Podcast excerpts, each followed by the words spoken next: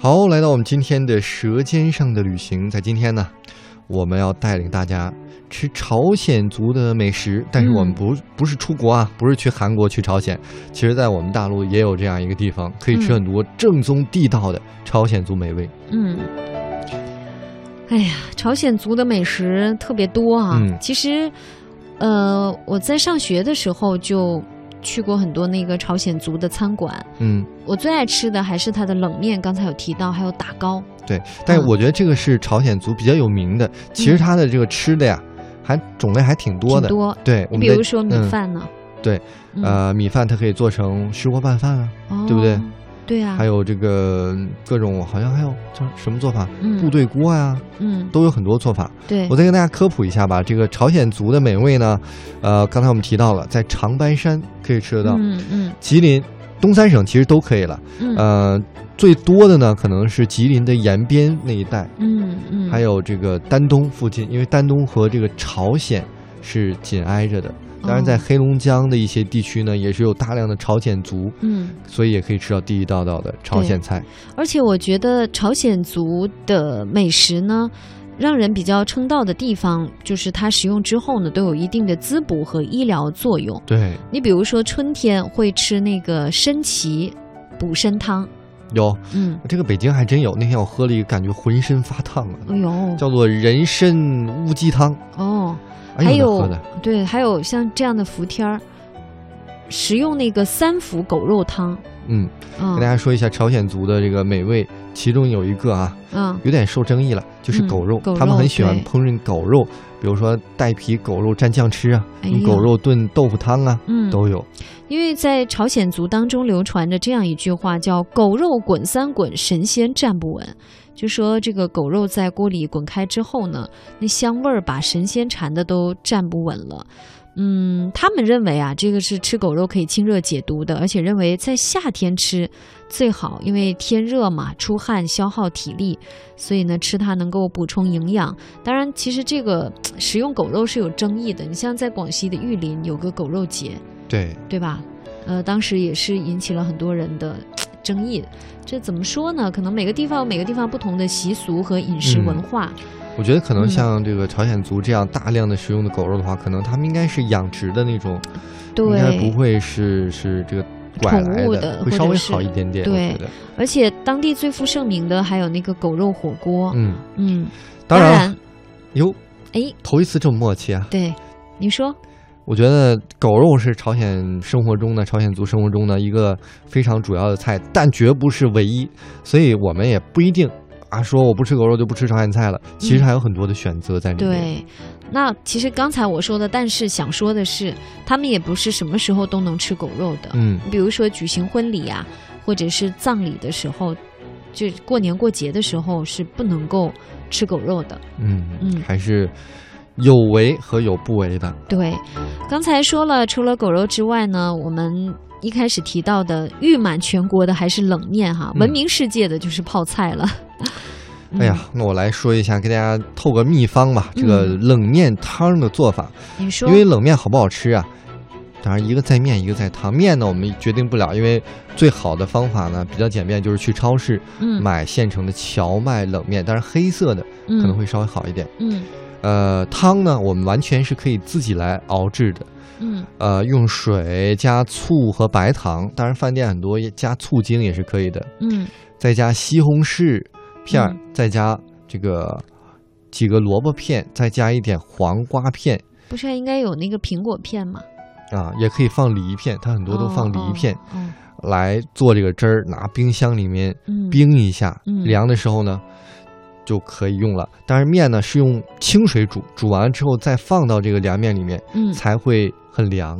嗯嗯，但是我们家秘制的诀窍呢，就是因为我比较从小比较贪吃肉，你你想清楚了，在电波当中把你家的那个秘方都说出来，李氏秘方，以后你的第二职业怎么办？嗯，无所谓。大家听到我这个秘方，如果做了觉得好吃的话，您可以把适当的给一些 加盟费是吧？对邮到我们这个电台来。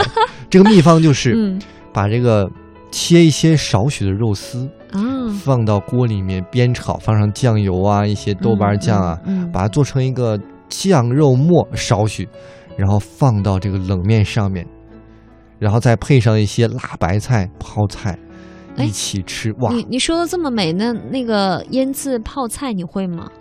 这个我不会，但是我一个同学，他是也是北方人，从小吃朝鲜菜，嗯他去南方呢就觉得太清淡，于是自己在他丈母娘家找了一个小盘子，开始腌泡菜。很简单，把白菜洗净，切好了之后，中间放上盐、白糖和一些辣椒，嗯然后放到那个小坛子里面，过个一周吧，嗯一个简易版的泡菜就形成了。哦，据说呢，这个朝鲜泡菜也是延边地区主要的一个过冬的蔬菜。还真是，嗯、一到秋天的时候，家家户户都把几大口那个缸子搬到院子里，把白菜啊、萝卜呀、各种各样的蔬菜码在呃缸里腌上，场面呢是非常的热闹。嗯。嗯你知道为什么我们一看到这个朝鲜族的美食，全都是泡菜呀、酱天气萝卜呀、冷啊，也没有什么特别多的蔬菜呀、不像南方啊，品哎蔬菜品种多呀。这个回答就非常正确了。我记得有一年嗯啊、是应该是前年吧，还是去年？当时韩国的那个大白菜，呃，是滞销了还是不够用啊？还是嗯。因为有出现这个自然灾害，都从东北进的那个大白菜？对，嗯，这是为什么朝鲜族很喜欢跟东北一样很喜欢吃大白菜，嗯。他们的纬度都比较高，都是寒冷的地区。对，啊、如果看地图的话，基本上和这个东北是一个地方吧，嗯。所以他们到冬天只能吃这些。啊，我们看很多电韩国的电视剧，嗯上的特别丰盛，大盘儿小盘儿的，嗯，你仔细一看实不同的泡菜。全都泡菜，而且很嗯多韩国的美食都是跟泡菜有关，比如说嗯炒年糕对得放点泡菜，对，还有这大酱汤个，对不对？对，还有这个辣白菜炒土豆片，哦辣白菜炒五花肉，嗯。呃，辣白菜可以炒任何东西了，感觉，嗯，嗯，还有我刚才提到的大酱汤，嗯呃，据说呃好好像韩剧里是这么表现的，就说会做那个大酱汤的姑娘才是好姑娘。大酱汤其实也是我觉得比较好做，因为酱呢是已经现成的，你放到买好放到锅里，再把你喜欢的各种菜放进去任何菜，我觉得几乎都可以放进去，再放一点嫩豆腐，一抄手完了，哦，加点海鲜，搞定。